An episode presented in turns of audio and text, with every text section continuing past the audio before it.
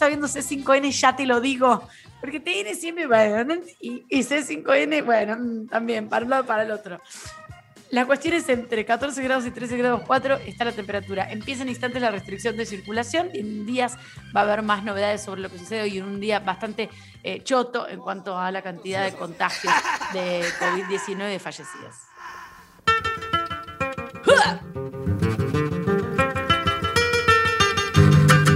vamos!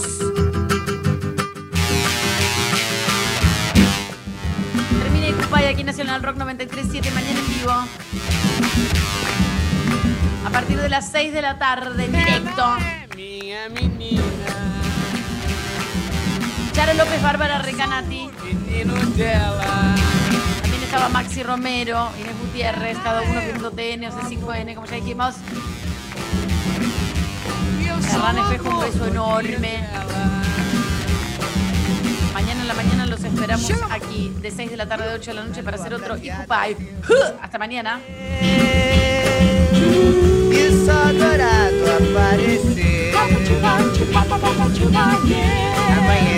Um lindo cheirando alegria.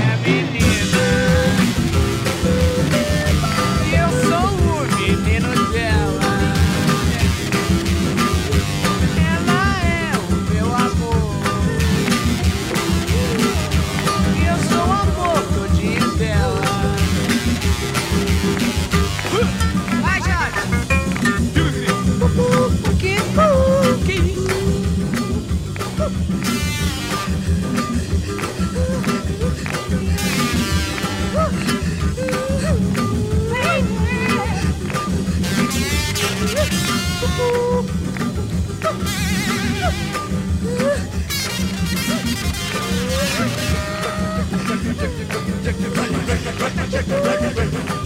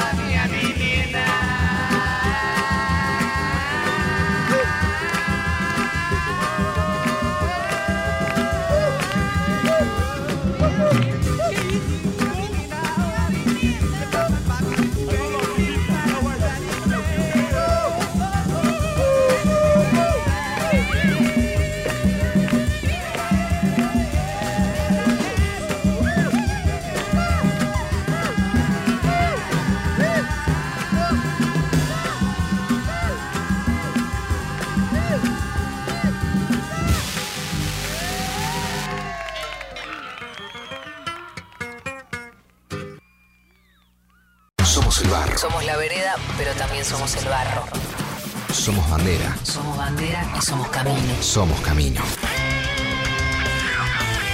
Somos 937 7. Nacional Rock.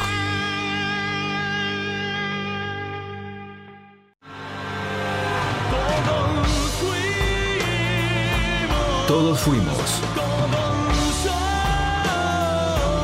Todos somos.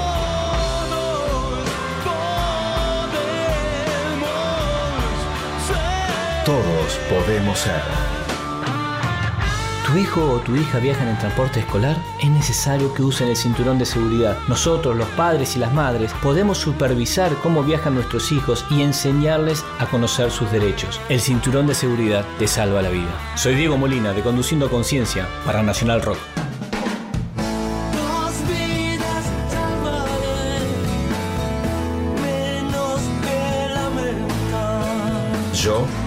Comprometo con la vida. Geografía musical. Liniers. El tema en las calles de Liniers de Hermética está incluido en el disco Ácido Argentino, segundo de la banda, editado en 1991 por el sello independiente Radio Trípoli.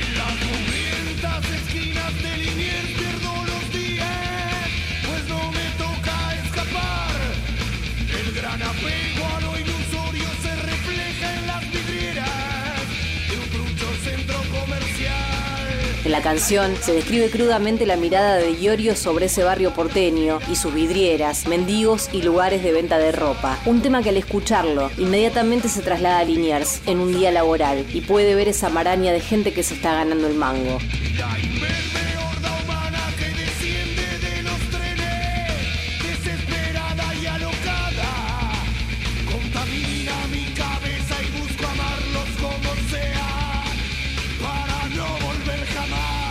Como si fuera necesario aclararlo, Iorio canta Solo transmito lo que veo, no es una invención de mi mente. No, es que esta canción da una mirada tan profunda sobre el lugar que no deja ninguna duda de que todo eso existe ahí, esperando al transeúnte a que lo visite. La música de Hermética, dura y fuerte, le da marco a una barriada popular con un lenguaje callejero y directo. En en.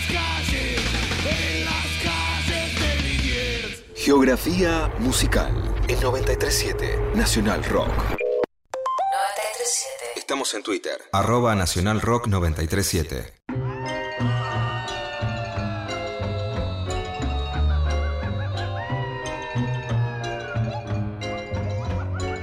La hora líquida. Palabras, historias, anécdotas, canciones destiladas a lo largo del tiempo. Un cóctel que se evapora, una hora que se escurre entre las manos. Mi nombre es Gillespie y les doy la bienvenida a La hora líquida.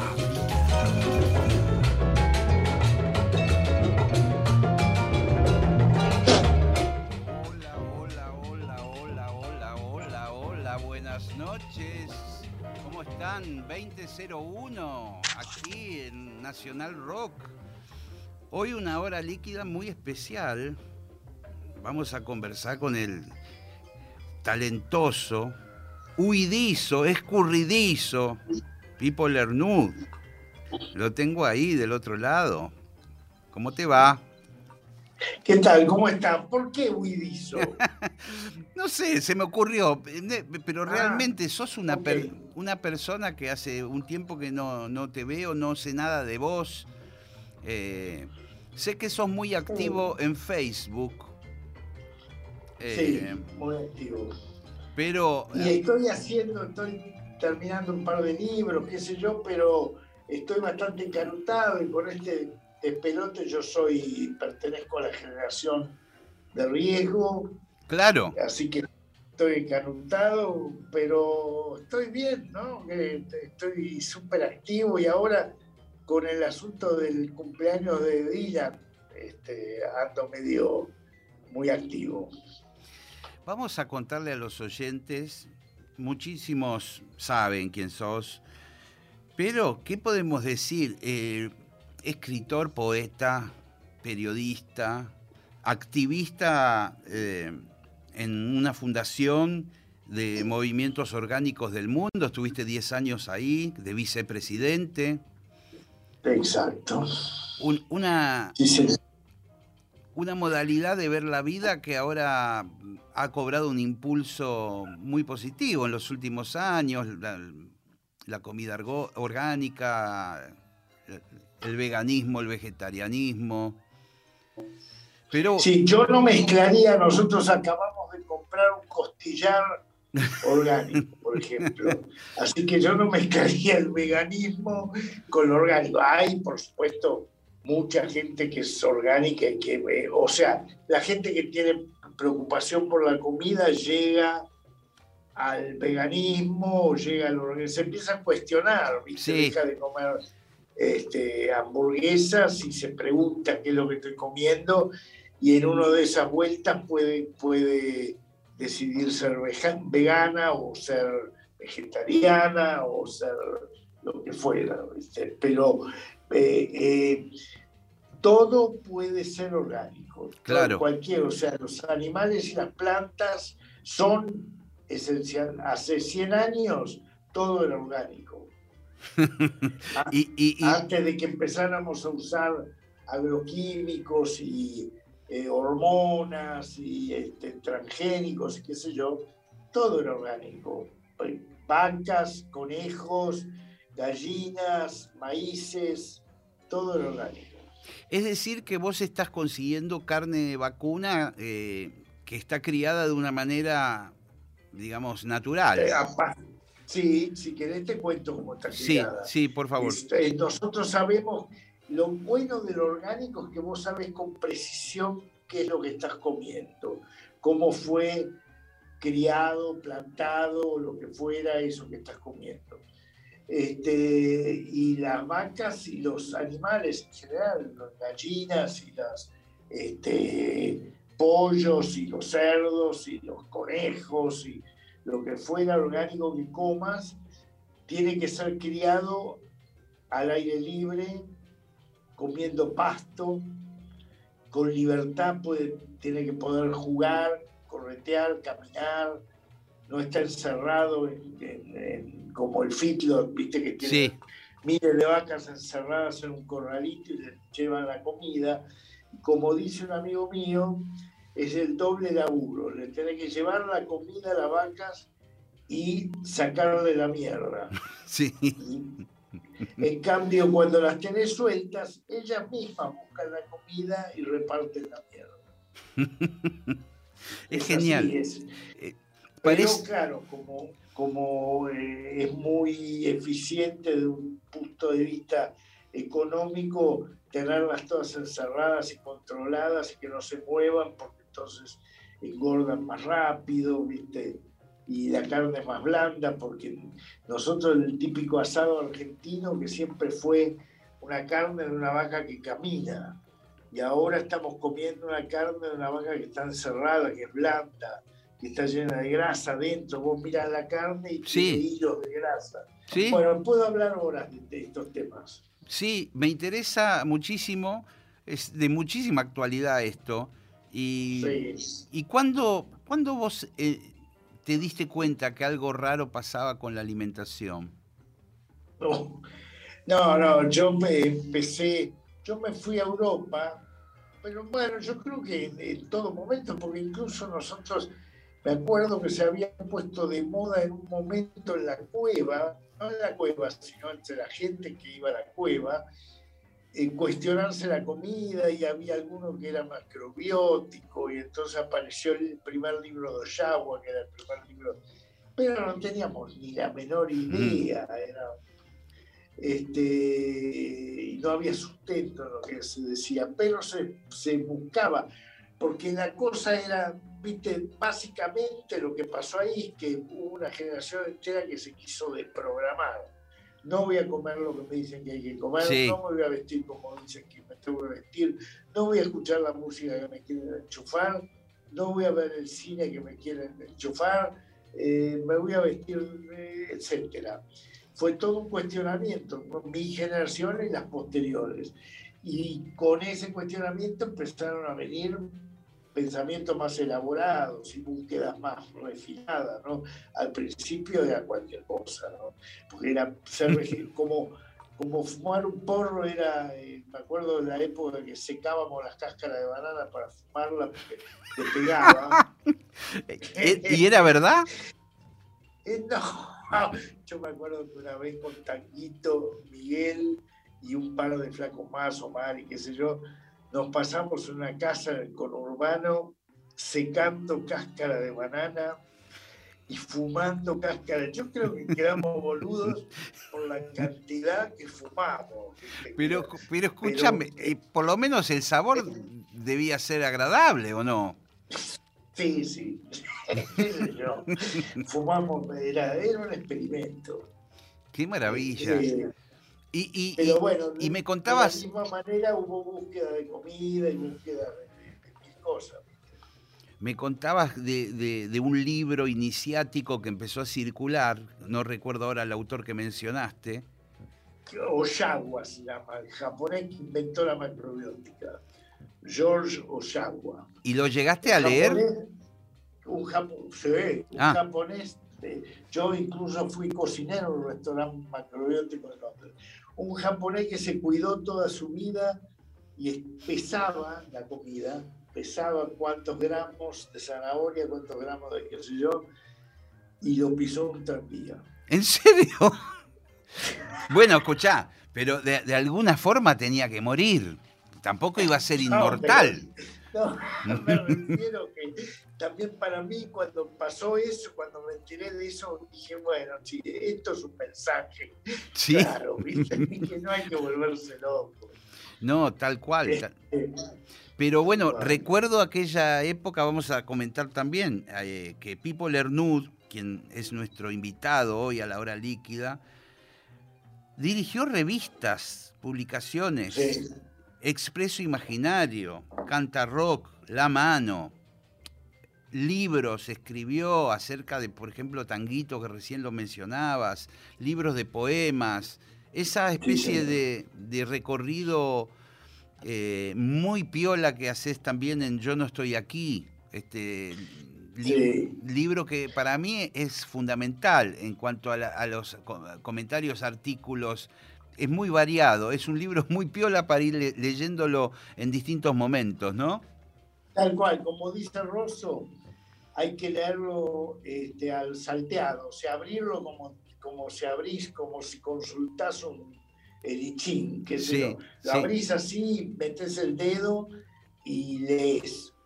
Y así son de porque hay, eh, se estiran por 50 años de cosas, de cosas escritas en distintos momentos, en distintos lugares, viajando por, por el mundo, por Europa y por el mundo.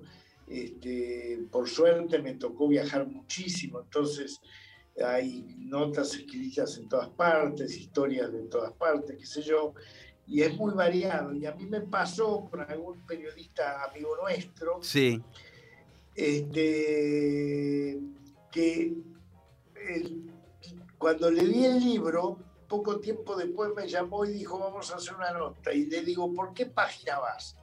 Y me dice, por la 120, hijo de puta. Vas, vas leyendo derechito y no vas a terminar nunca, entonces me vas a preguntar solamente las cosas que me pasaron a los 20 años. No me vas a preguntar nada sobre cuando tenía 30 o 40, ¿entendés? Entonces eso era lo bueno que proponía Alfredo, que era salpiquémoslo, Sí. hagámoslo en cualquier lado, leámoslo caprichosamente, porque tiene historias de todas partes y de todas clases. es, Es, es- un libro que me tiene muy contento. sí, es fantástico, la edición también salió muy bien, es, eh, la gente de Gourmet, del- ¿no? Gourmet Sí. es genial, ¿no? Es genial. Sí, justamente, mira, me, me acaba de llegar unos libros, quiero compartirlos con vos. Están buenísimos.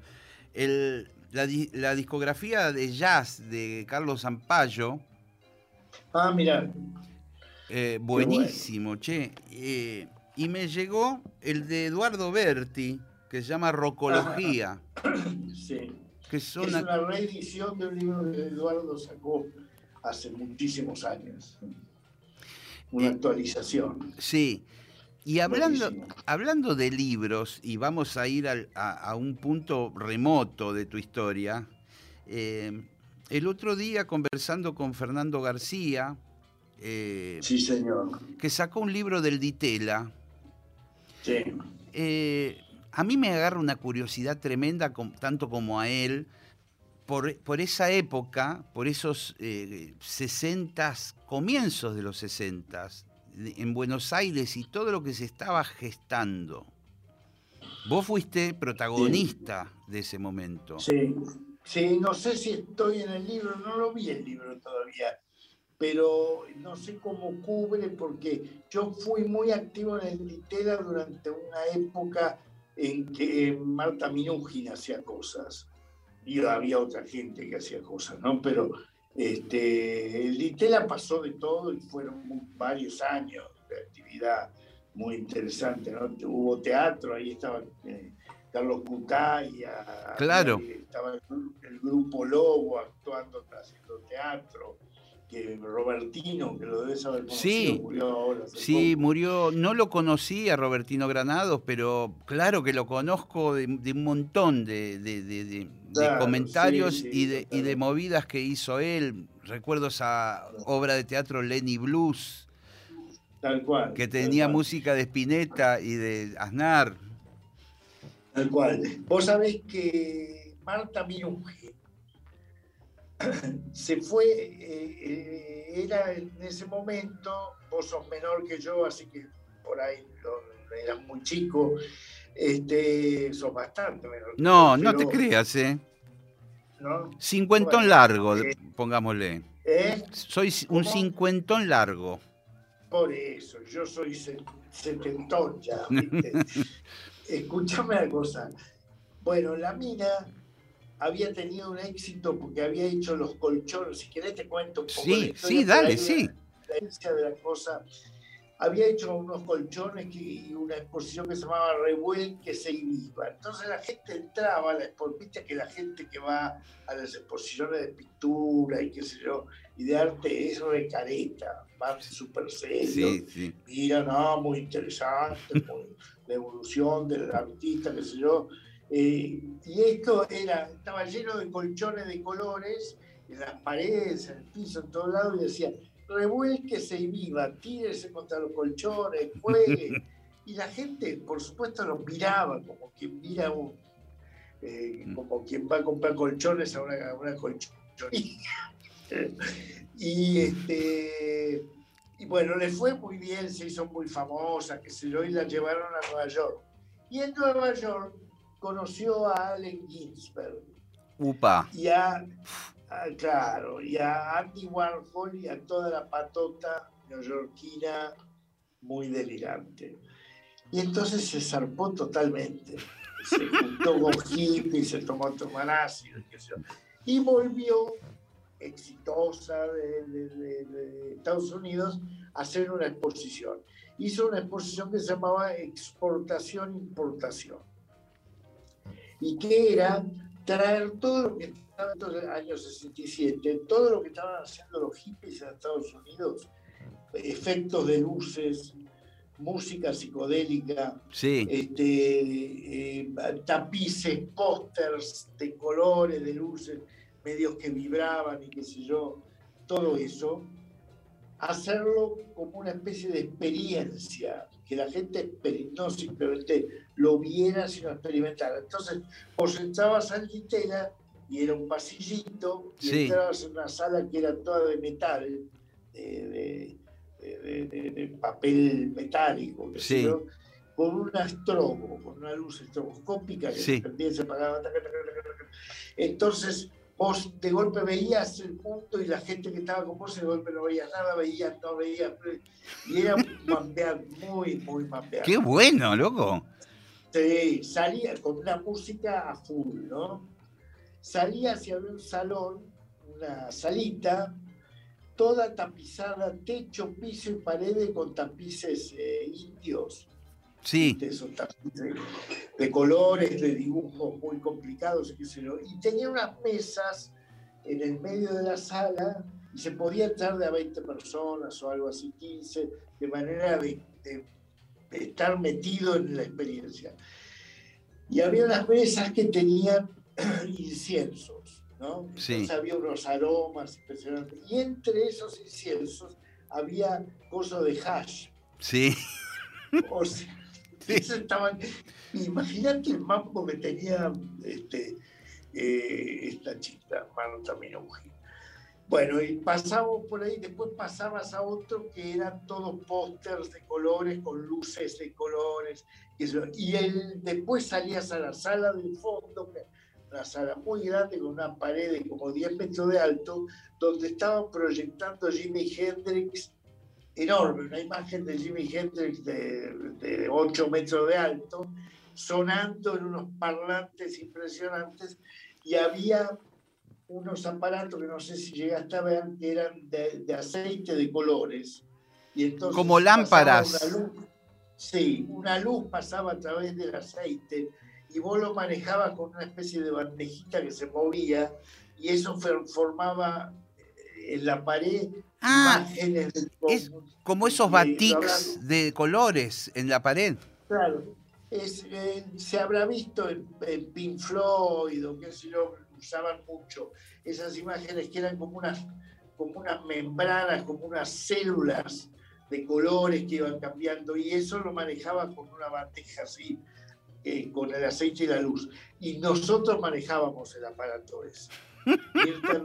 Vos eras- dio Vos eras de esa más de de, de lo- de- de lo- que eras de la ¿Cómo? troupe, eras de la troupe de Marta. Minujín. Sí, eh, no, nos invitó porque como éramos los más hippies de Buenos Aires, a Pomo, Papo, yo, eh, supongo que habrá estado Miguel también, Tanguito, ¿no? Porque Tanguito podía llegar a ser cualquier desastre, pero... Este, y, y entonces Jimi Hendrix o Cream o después Grateful Dead a todo volumen con los parlantes infernales, la imagen ahí, la cosa de los colores que hacía así en las paredes y en el techo era un mambo impresionante. Era un mambo impresionante, la gente que entraba ahí salía colocadísima. Sí, tal cual. Había gente, por supuesto, que veía y decía, ah, qué interesante, y se iba. Claro, porque eh, obviamente estoy pensando en esa época, la sociedad argentina todavía no se había abierto a nada, Nada, nada. nada, y habría gente que no entendía nada, que iba ahí a, a ver- a ver qué onda, pero no... Sí, pero era la época de los happenings y de las cosas. La gente iba al Vitela a tener una experiencia rara. Y a encontrar personajes raros, gente que se vestía raro, etc. ¿Y cómo era el día a día en esa Buenos Aires? Eh, ¿Quiénes eran los personajes que andaban dando vueltas? ¿Dónde se juntaban? ¿Cómo era tu día? ¿Te levantabas? ¿Qué hacías? Y bueno, nosotros, como yo había abandonado, y la mayoría de los que estábamos ahí habíamos abandonado el colegio o terminado el colegio, lo que fuera, yo lo había abandonado. Este, y yo ya me consideraba poeta, y para esa época que estaba hablando, yo ya había compuesto Ayer No Más. Y había tenido mucho éxito en, en Los Gatos. Editaron la balsa de Ayer No Más y eso tuvo mucho éxito y gané plata. Entonces estaba justificado, no tenía que laburar. Sí, sí. Este, mis primos me odiaban porque yo no había estudiado nada y era un desastre y había ganado como 50 mil dólares por ayer nomás. Este, y entonces eh, la cosa era salir al- eh, durante el día, yo leía o qué sé yo, y después en una época Miguel, el abuelo, vivía en casa, así que los dos salíamos ¿Y qué hacían? ¿Qué, qué recorrido? ¿Iban a la avenida Corrientes? ¿Qué, qué, ¿Cuál era la Claro, movida? Claro, había horarios.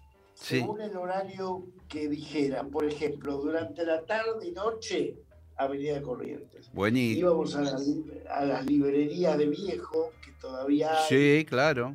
Yo, el 80% de mis lecturas fueron de librería de viejo, de libros comprados a dos mangos por 50 y usados.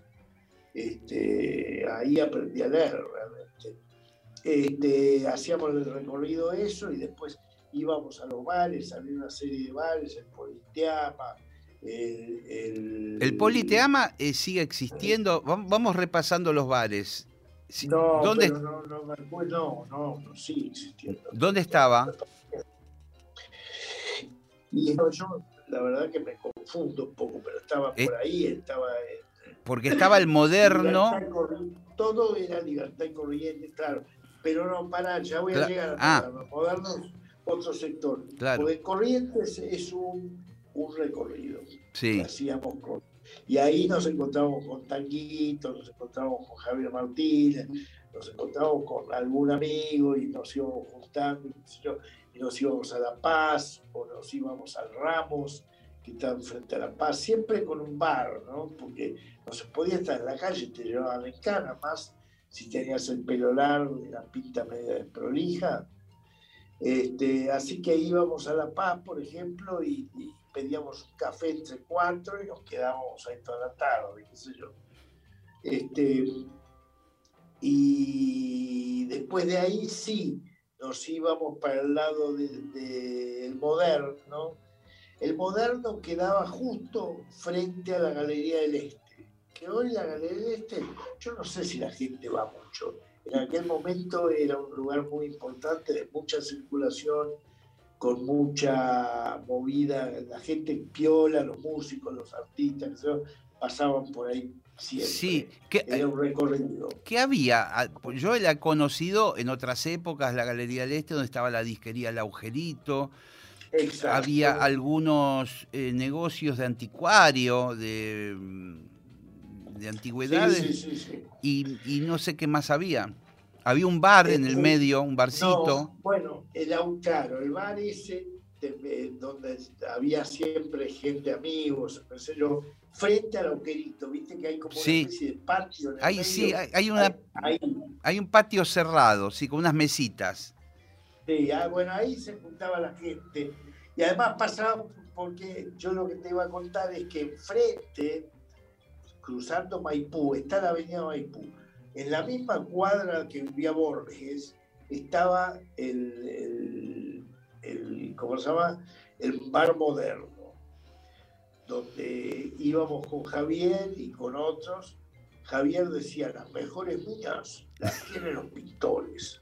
Así que vamos al moderno que está lleno de pintores y como ellos son aburridísimos, nos levantamos las minas.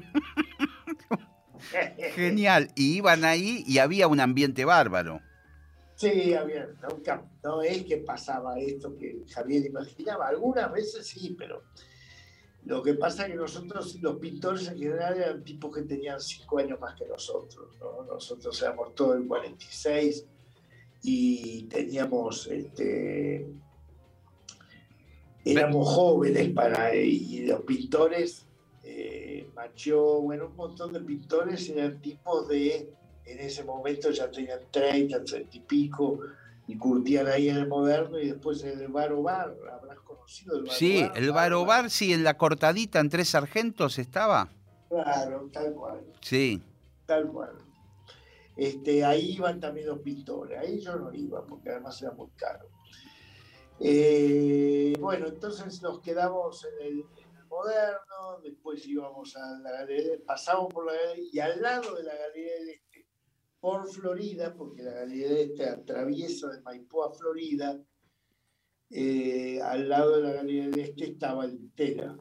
Así que toda esta actividad que contábamos antes sucedía ahí, todo ahí, eran dos cuadras. Era, eh, ahí Fernando García dice que es eh, Florida, Floridanópolis o algo así le puso eh, a, Ah, a esa zona, a esas cuadritas, de, la última cuadra de Florida antes de la plaza, creo, San Martín, ¿es la plaza esa? Claro. Bueno, Y hubo un momento que Jorge Álvarez, el Sí. productor de música, el creador de Mandioca, quiso hacer una idea, medio robarle la idea de la fábrica de Andy Warhol y hacer un lugar que fuera el centro de atracción de toda la gente de este estilo. Entonces era, se iba a llamar la manzana loca. Y estaba por ahí. Eh, no prosperó mucho, pero este, estaba la, la intención de hacer eso. Te propongo escuchar ayer nomás, que lo mencionaste, la versión de Morris. Después hablamos de la canción. ¿Qué te parece? Vamos, bien. vamos. Ahí la estamos buscando. Ahí va. Ayer nomás en el colegio me enseñaron que este país es grande y tiene libertad. Hoy desperté y vi mi cama y vi mi cuarto. En este mes no tuve mucho que comer.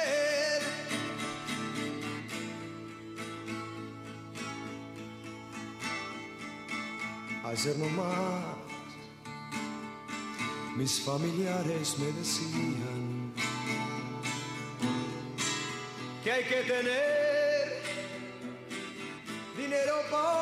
feliz.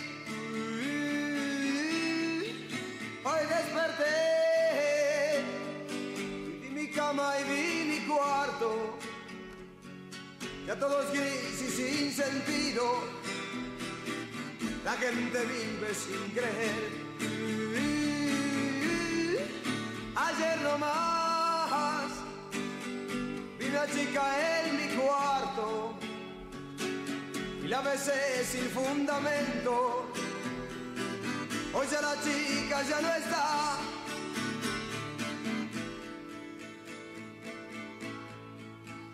Ayer nomás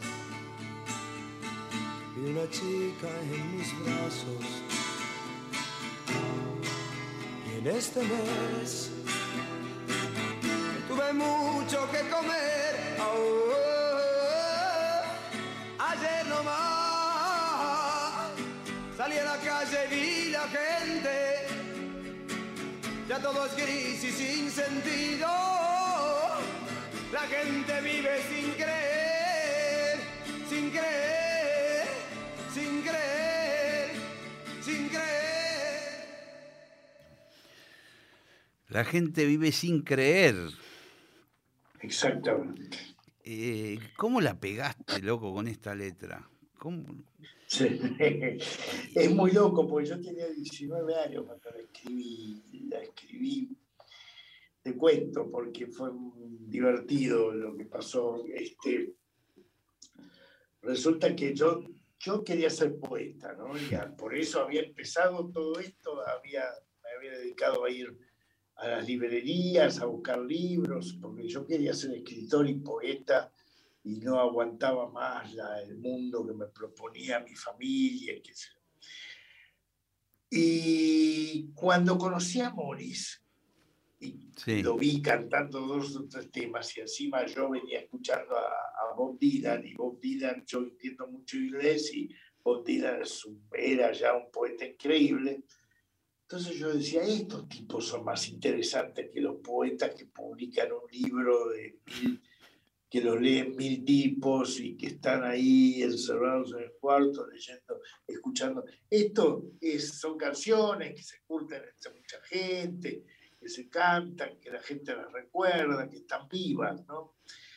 Y Entonces, qué interesante. Entonces me, empecé a acercar mucho a Morris, además de que Morris era una persona.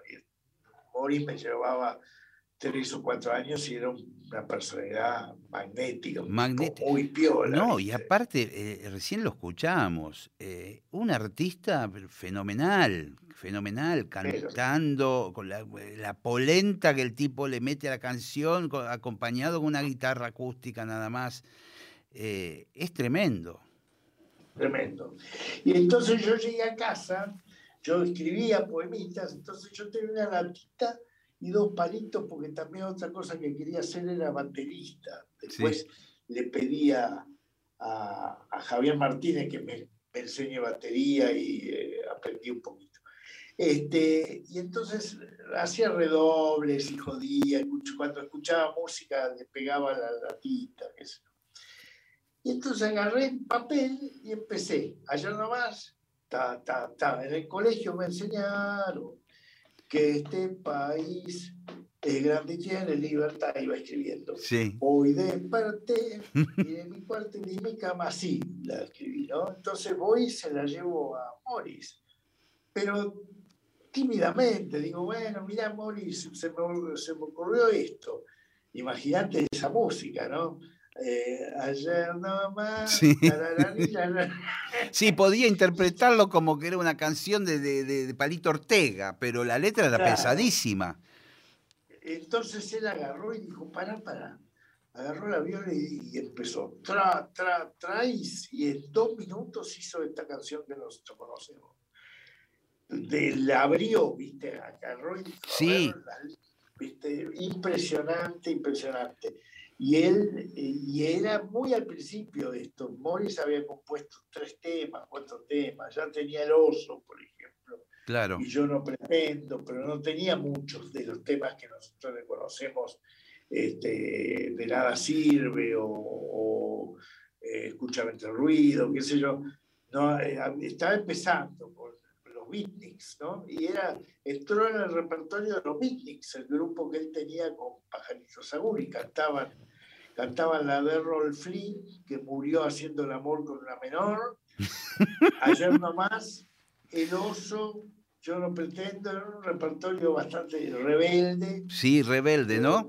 Y, y, y, Claro. y qué, qué, qué, qué bestia, Morris, escuchando esta versión, cómo él en un estudio de grabación tiene esa libertad y tiene esa potencia eh, descomunal. Hoy por hoy es, Descomunal. es es casi imposible encontrar una interpretación de esta intensidad grabada hoy por alguien en un estudio. Sí, tal cual, tal cual. Y si vos eh, te fijas todo el disco, ese disco que está grabado de a puchitos este, en oportunidades, cuando los gatos le prestaban un par de horas, tenían el estudio y por ahí no estaban grabando, entonces Mori le decía, me dejaba grabar algo, iba con la cintita y grababa una hora, un par de canciones, qué sé yo. Y venía con Javier, y Javier hay un, hay un par de temas que está haciendo la percusión con un, pone una franela arriba de un equipo de, de voces Sí, y con una, con una tenaza hace el ritmo arriba del equipo de voces. Y eso es lo que, con eso es lo que grabaron. No, la- qué No, impresionante. impres- ese disco es impresionante. Ayer no, eh, digo, eh, de nada sirve, por ejemplo, la versión de nada sirve improvisada, Sí, como siete minutos improvisada, es impresionante. es impresionante. Morris es, Morris es genial, genial. Pero déjame incorporar en esta charla a Lito Nevia también, porque este tema, Pero este tema también lo graban los gatos, Sí. y como bien decías, era, fue el primer simple de los gatos. claro, de un lado la balsa, del otro lado ayer nomás. O sea, de un lado la balsa y del otro lado ayer no más. O sea, vos, est- 200.000, más de 200 mil discos vendió de entrada. vos estás ahí en el primer peldaño del rock argentino. Exacto. Qué, qué genial. Y, y- y la versión de los gatos eh, tuvo algunos retoques, ¿no? En la letra. Muchos, porque eh, la grabadora le dijeron, eh, ellos presentaron cuatro temas, dos temas de Lito, eh, La Balsa y Ayer No Más, como temas que ellos tocaban en su repertorio y que les gustaría grabar. Y entonces el, el tipo de la grabadora le dijo, este, ese La Balsa nos gusta mucho y ese Ayer No Más nos gusta mucho, pero la letra es un poquito fuerte, eso que en el país me enseñaron que este país es grande y tiene libertad y después me burlo de eso, que, que no tuve mucho que comer y que Sí. es media rara. Usted sabe que acá este, hay un gobierno militar, ¿no? Le dice. Sí, claro. Estaba Onganía en aquel momento. Claro, y entonces eh, el tipo dice, bueno, como no es mío el tema, yo no puedo hacer nada, así que voy a consultar con los autores. Y se vino a la cueva esa tarde, esa noche, Sí. y dijo, che, este, vamos a grabar la balsa de ayer nomás, pero ayer nomás hay que cambiar la letra porque Y este, nosotros le dijimos, cambia la voz, haz lo que quieras, usar el tema como quieras, Sí. todo bien. eh. Era, la- no sé, la una de la mañana en la cueva. Sí. Yo me arrepiento mucho porque debía agarrar y decir, a ver, espera un poquito que te hago, te hago una letra diferente. Porque si vos te fijas, ayer nomás habla de hoy desperté al mundo y me di cuenta que el mundo no era como mis Sí. familiares me lo habían dicho, Sí. como me lo habían enseñado en el colegio. Sí. El mundo era distinto. Y la canción de Dito era una canción romántica. Terminó, sacó todo lo que era, digamos, de protesta Sí. y la convirtió en una canción romántica basado en tenía una chica entre mis brazos y la besé. y. Entonces, eh, el- la canción de Dito es ayer nomás. Yo creía que había encontrado el amor, hoy desperté y me di cuenta que no lo tengo. Sí. Y la- esa era una parte de la canción original, pero había más cosas que quedaron afuera, ¿viste? Entonces, bueno, nada, fue así el destino, qué sé yo. Gracias a eso, eh, con la plata de ayer nomás le compramos los equipos a. Le compré su primera guitarra a Papo, a. ¿En serio? Ah, no sabía eso. bate- ¿eh? Su primera batería Pomo, claro, e- equipamos los abuelos. O sabés que después de eso formamos los abuelos de la nada, Sí. con Papo, Pomo, Miguel y bueno, los hermanos Lara.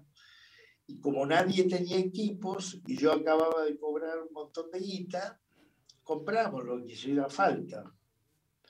Así que, este, y mi vieja me dijo que eso, si tenés el libro, ahí está el, recibo. Mi vieja me dijo, me parece, a mí no me gusta que le regale la plata a tus amigos, pero este, por lo menos me parece bien, yo le decía, vieja, vos me enseñaste a ser generosa.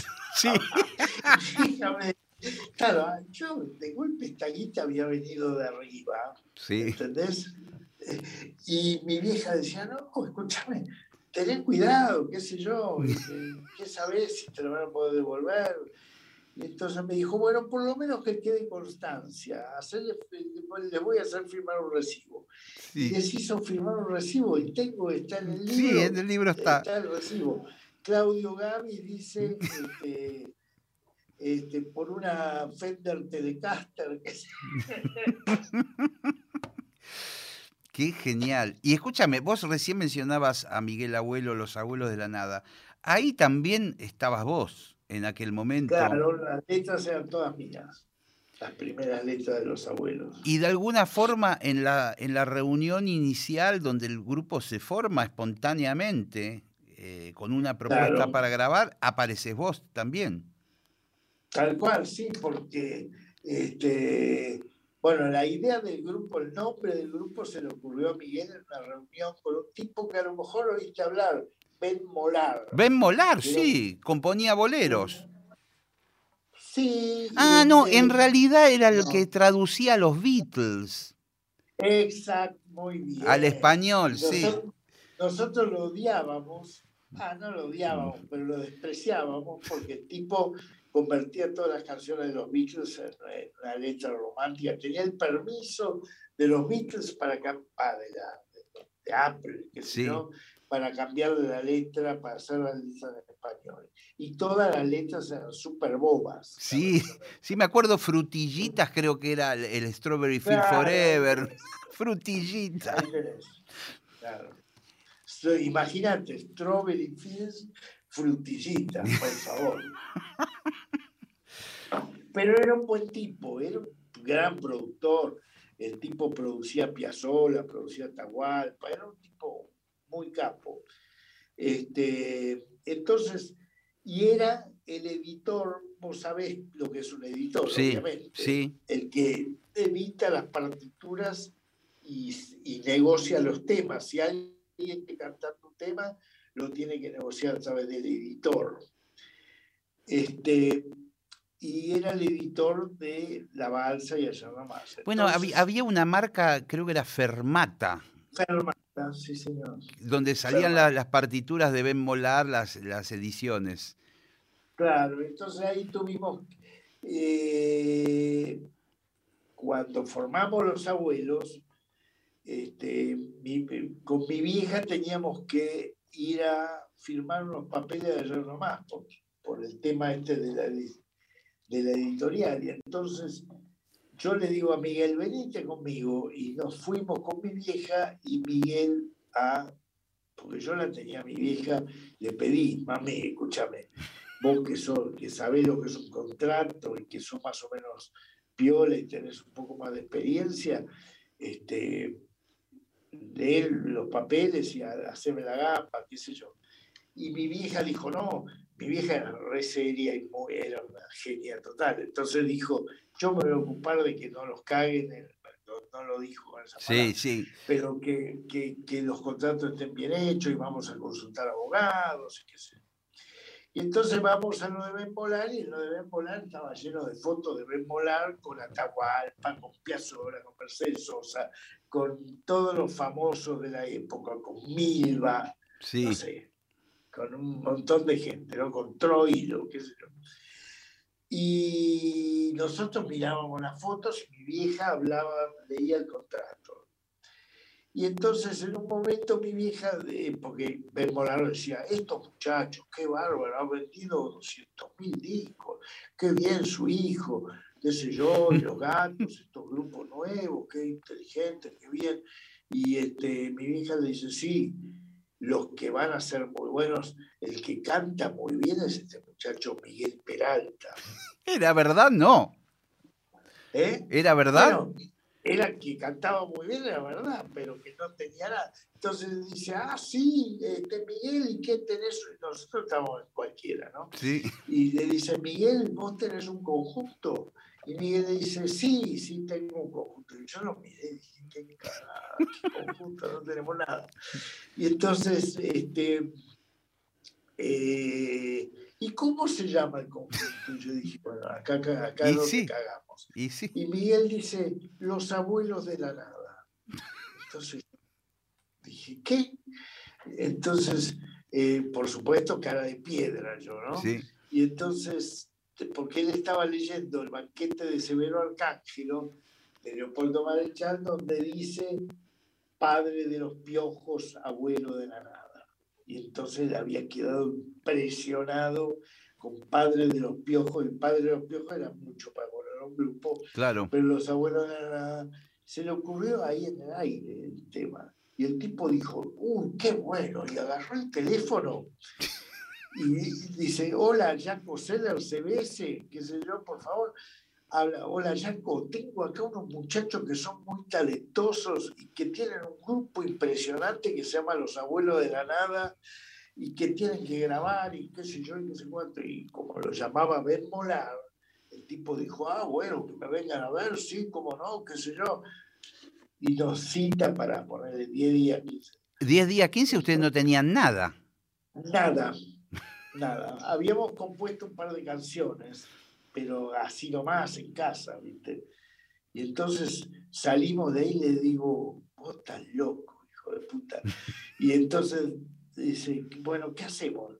Bueno, le digo, vámonos a la plaza y lo buscamos a, a Pomo.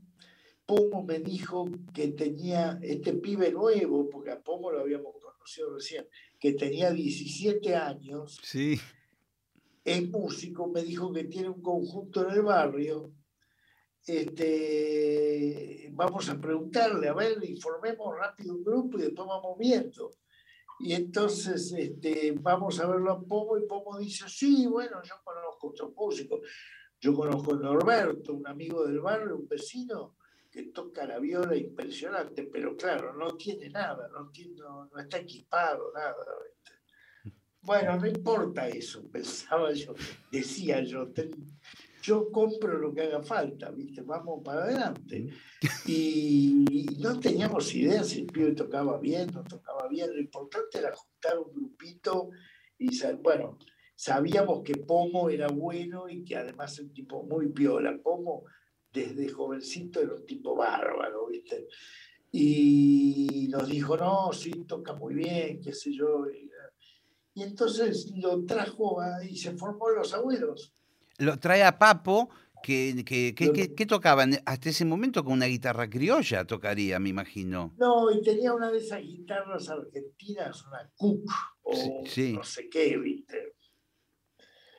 Y como justamente, como todavía no tenía una buena viola, en el primer disco toca Claudio Gavis la viola, que toca impresionante. Y toca la Telecaster que le regalé yo. Qué Este, maravilla. Y ahí arrancan los abuelos de la nada en esa primera formación. eh, Sí. que después, Sí. en algún momento, Miguel dice, me voy a ir a hacer un viaje a Europa a conocer, o, o cómo... Sí, cómo- se echó las pelotas, porque se peleaban mucho con Papo, porque Papo ya eh, tenía, ya te digo, 17, 18 años, pero tenía una personalidad muy fuerte y quería hacer blues. Estaban, todos estábamos escuchando a Cream, a Jimi Hendrix a- y a los violeros, ¿viste? Sí. Se habían puesto de moda el blues y los violeros. Entonces, Estaba el grupo ese Ten, Ten Years After también, con un super Claro, violero. exacto. Esto, ojo, esto es antes que Woodstock. ¿eh? Ah, ah, ah, bueno. Esto es, estamos hablando de fines del 67, comienzos del 68. Claro, dos Dos- años antes. Dos años antes de Woodstock. Claro, no estaba todavía Eh, Alvin Lee, entonces. Eh, no, Alvin Lee no, pero estaba, eh, bueno, el violero que acompañaba, Mike Newfield, que acompañaba a, ¿cómo se llama? Eh, a Bob Dylan. Sí, Después, sobre todo, estaba Cream, que Claro. se acababa de formar, y eh, los Who, claro, con Tauschen. los, gru- los grupos así re al, al taco, y, este, ¿cómo se llama? Eh, Jimi Hendrix. Todo el mundo, viste, Jimi Hendrix. Jimi Hendrix sacó en el 67 unos discos que te partían la cabeza, Claro, Axis claro. Slab y. Are You Experienced. Eso, eso quería. Y Papo quería ir para ese lado. Claro, pero al mismo tiempo, Miguel y yo queríamos hacer los Beatles. O sea, que, que hubiera eso, que hubiera viola, pero que hubiera canciones, que hubiera baladas, que hubiera música clásica, que hubiera de todo, ¿viste? Sí, Esa era la idea, que hubiera folclore, porque Miguel cantaba muy bien folclore. Entonces, si vos tomás eh, los primeros temas, esos tres, no sé si te acordás, Sí. esos tres primeros temas de los abuelos, Diana Divaga, Sí. de- el tema Flu sobre el planeta, y estoy aquí parado, sentado al costado, por ejemplo, el tercer tema de los abuelos está hecho con un cuarteto de cuerdas. Sí, sí, sí, sí. Increíble. Increíble que no sé nunca de quién es eso. ¿Cómo ¿Quién- de quién es? ¿Quién, quién lo escribió? El arreglo. Ah, Miguel, Miguel y yo, la letra es mía y la música de Ah, Miguel. mira vos. Ah, y el, el arreglo, decimos. Sí, el arreglo de, de orquesta. No, claro, justamente eso nos estamos preguntando, porque había un amigo de mi hermana que fue el que tocó el violonchelo en Diana Divaga, que había hecho el arreglo. Pero yo no estuve en la grabación. Este este chico se llamaba Ernesto Zimperlin. Y Miguel se metía de oído. Miguel de oído era capaz de hacer cualquier cosa. Vos lo conociste Sí, era de una afinación perfecta y él tenía un oído y una capacidad musical increíble. Entonces agarraba y decía, no, la", y, y te picaba. Pero eh, vos fíjate que eso es antes de Manal y Almendras, un año antes de Manal y Almendras. sí, sí. Este, y después de eso vienen los, los discos, son- porque se peleó con Papo y se separó, le regaló los abuelos. Y Papo grabó con los abuelos el primer tema que grabó en su vida, lo grabó acompañado por los abuelos, cantando él, que se llama La Estación. Y, y no prosperó esa, esa banda sin Miguel Abuelo, no prosperó. No, no prosperó, no prosperó. Este, y entonces Eh, Imagínate todos estos temas que estamos hablando, más los te- no sé si conoces Oye Niño de Miguel Sí, Abuelo, claro. este, la mariposas de madera. Sí, que son más temas, introspectivos, más, más acústicos, más sí, en solitario casi. Y porque estabas estaba solo, ¿no? Pero era todo, todo ese mejunje iba a ir al primer disco, incluso cosas medias folclóricas también. Y esa era la idea, y a Papo no le gustaba porque Papo quería una banda de rock and roll. Y- Que está muy bien porque además él era un- se demos- demostró que era un capo del rock and roll. Sí, eh, por aquellos años me parece que también participó con los gatos, seguramente después. Sí, después formó parte de los gatos, claro. Y quizás en Y alguna... estuvo- eh, Estuvo en un momento, tocó con Manal. En un momento Manal, en Mar del Plata fueron cuatro con, con Papo, así que imagínate. Este, no, había mucho, mucho herbo- eh, hervidero, viste, mucha creatividad. Impresionante. Pipo, querido, te quiero decir que faltan cinco minutos para el final del programa. No, se nos fue, pero Esto es una locura. Esto es una Qué locura porque no pude. Me hubiera gustado hablar de, de- de la época del expreso imaginario, de toda esa gran eh, Bueno, movida que hicieron. Esto va a meritar un segundo capítulo. con mucho gusto, Eh, hagámoslo. Dale. Vos sabés que a veces eh, tengo una foto donde estamos los, eh, los cuatro con Javier Martínez, vos, Alfredo Rosso y yo. Hay una Sí. foto que estamos comiendo en Edelweiss. Ah, Y, sí, y que vos pediste un platillo que era como una especie de pata de, de sí, chancho. jambonón. Sí, una pata de chancho. Una pata entera Con- de chancho con gelatina, no me acuerdo, era algo Sí, muy raro. no, porque está hecha al horno, entonces se gelatiniza la, la grasa. Está hecha durante muchas horas al horno, riquísimo. Era plato exquisito. alemán. Plato alemán venía No. eh, acompañado, no sé si de mayonesa o de mostaza o de algún condimento. Sí, de mil cosas. Sobre todo que ahí en Edelweiss te piden, te traían esos, esas especies de pucheros, De- de- viste, de, con verduras y qué sé yo, y mostaza y todo.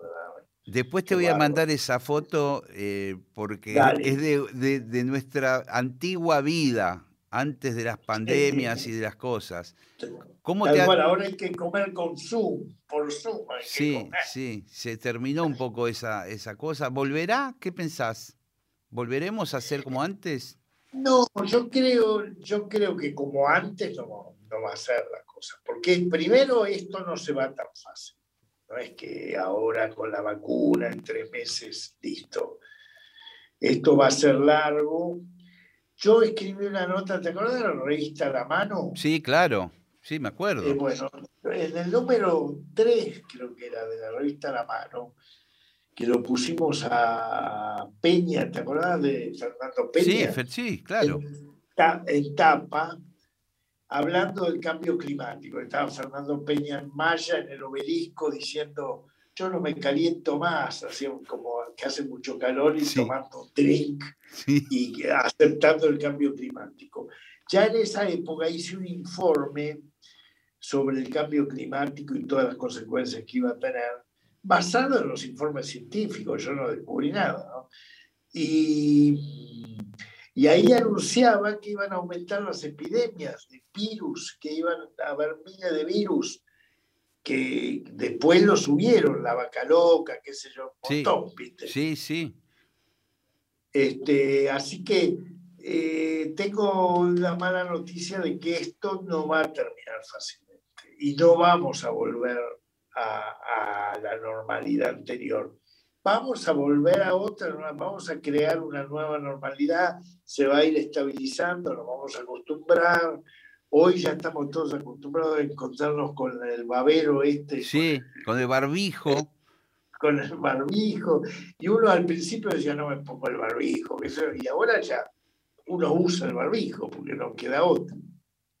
Este, y después con el cambio climático se van a poner algunas cosas bravas, así que no, yo no soy muy optimista. ¿Me podés anticipar alguna, en este tono que estamos este, terminando el programa, un poco inquietante para la audiencia, puede ser hasta incluso catastrófico? ¿Qué, qué otras malas noticias se avecinan, según tu, tu entender? Bueno, es que, es que es todo un paquete. Eh, es muy fácil. Hay una cosa que es el IPCC, ¿no? El International Planning Committee on Climate Change, el, el Comité Internacional eh, del Cambio Climático, creado, son 1.500, no sé cuántos este, científicos capos del mundo analizando qué está pasando con el cambio climático. Y esos tipos dicen que la cosa va a ser, se descongelan los, los eh, polos, se descongelan los glaciares, suben las aguas, se secan, se desertifican, este, los- por ejemplo, la pampa y todo eso, de acá a 20 años va a ser árido, eh, va a cambiar el régimen de lluvia, va a haber montones de cosas. ¿Tan pronto? Además- Eh, eh, eh, eh, Sí, sí, qué sí, loco. En los próximos 20 años, 10 años, sí, Ah, totalmente. ah, ya ya se está estamos, estamos ya en el espiedo, podríamos decir, girando. Sí, prácticamente sí, nosotros somos la única, la última generación que la vive tranquilo. ¿eh? Los, los que vienen detrás nuestros se van a comer unas bigornias más o menos, por culpa nuestra, digamos. Pues, ¿sabes que yo siempre digo que yo escribí una cosa que está ahí en el libro, que es el manifiesto del 21 de septiembre, que juntamos a todos los melenudos para que no Sí. nos persiga la policía. Y escribí una cosa de que este mundo injusto, donde todos vivimos solos y no somos amigos y debería ser un mundo de hermanos, y que es una época donde había 2 mil millones de personas en el planeta, hoy hay 6, 7 mil. Bueno, y, y hace poco, ah, y terminaba diciendo, y los adultos esperan que nosotros, yo tengo nada más que 20 años de vida en este planeta y ya no les creo, y los adultos esperan que nosotros le creamos y asumamos el mundo careta que nos propone. Sí. 50 años después viene Greta y dice, y los adultos, que somos vos y yo, Sí, sí, y con toda razón. Porque tal cual, y los adultos esperan que yo les crea que vienen prometiendo que van a arreglar lo, del cambio climático y cada vez está peor. Este, no, no sé, todavía no se nota, pero se va a notar muy rápidamente. Lamento dar esas noticias. Pipo. Pero eh, hay mucho para vivir y para hablar. ¿eh? Sí, eh, pronto te voy a comprometer de nuevo. Si tenés ganas, vamos a hacer la segunda dale. parte porque nos quedan tantas cosas por hablar. Nos- eh, Dale, pero bueno. Buenísimo. vos, vos has vivido tantas vidas que es difícil Sí. entrevistarte. Es verdad. Pero bueno, vos tampoco te quedaste quieto, ¿no? Un abrazo grande, Pipo. Un abrazo grande y gracias. Nos vemos. Amigos, se nos fue la hora líquida. Qué rápido pasó, ¿eh? Increíble. Con Pipo Lernud. Bueno, eh, van a poder eh, escucharla en las redes, em, en el YouTube va a estar el video editado, así que tienen posibilidad de revivirlo esto. Nos encontramos el martes que viene a las 8 de la noche. Chao.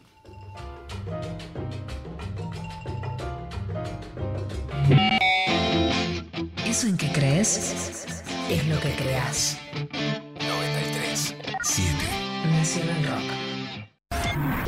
Días de Garage. The Cramps. Corría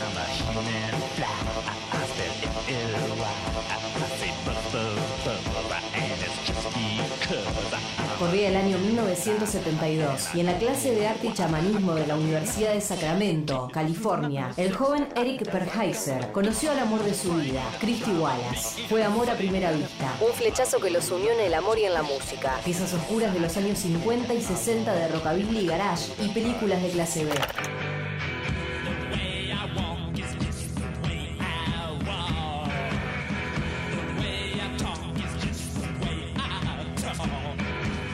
A ella se la conoce como Poison Ivy, Guitarrista. y a él como Lux Interior. Cantante. Juntos volcaron esos gustos musicales en una banda. The Cramps.